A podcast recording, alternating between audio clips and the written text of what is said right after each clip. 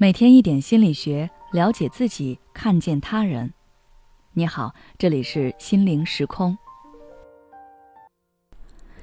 今天想跟大家分享的是，追求精致生活要量力而行。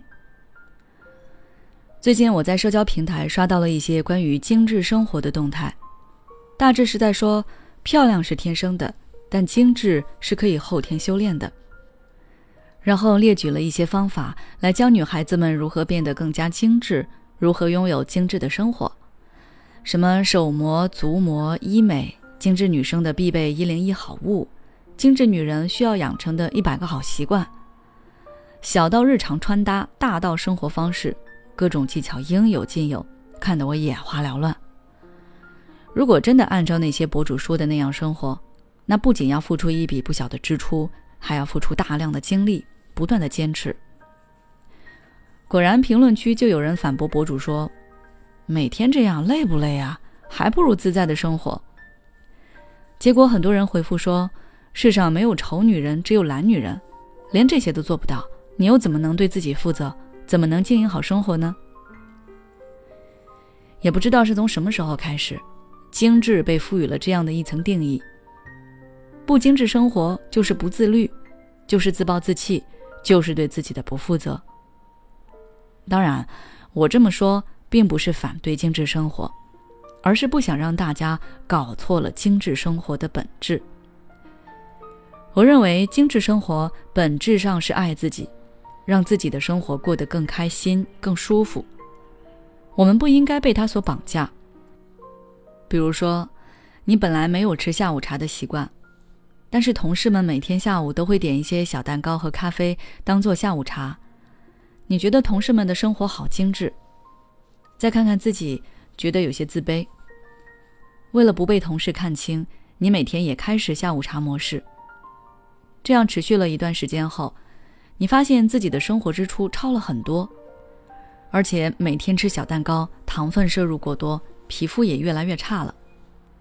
那么对你来说，这种精致就是不可取的，甚至可以说它根本就不是精致生活。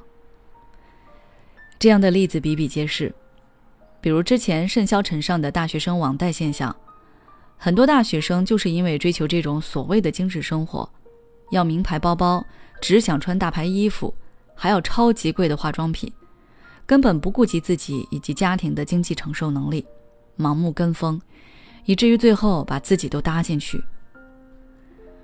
我认为，追求精致生活一定要根据自己的情况量力而行，不要照搬别人的生活方式，也不需要用自己认同的方式去要求别人，要根据自己的需求和实际情况来。如果你的需求就是提高自己的生活水平，追求更高品位的惬意生活。而你呢，恰好拥有足够的财力、精力和时间去过这样的生活，你也能够从这种行为中获得充实感与成就感。那这种生活方式就是适合你的，是积极的。但如果你追求的精致，并不是为了满足你的需求，而是追求虚荣，或者是迫于别人的眼光，而它实际上是超出了你的能力范围，会给你带来很多问题。那你不如趁早放弃，它并不适合你，你也是无法长期坚持的。我认为精致生活的本质是爱自己，让自己生活的更惬意才是最重要的。形式各种各样，有人回归田园，有人深居闹市，有人奢侈满身，有人自在随性。这没有对错和高低之分。只要你能过得舒服，那才是真正的精致。好了，今天的分享就到这里。如果你想了解更多内容，欢迎关注我们的微信公众号“心灵时空”，后台回复“生活掌控感”就可以了。每当我们感叹生活真难的时候，现实却又告诉我们，生活还能更难。工作、事业、爱人、孩子、父母亲朋，这一切的一切，就像一张大网一样，把你层层束缚其中。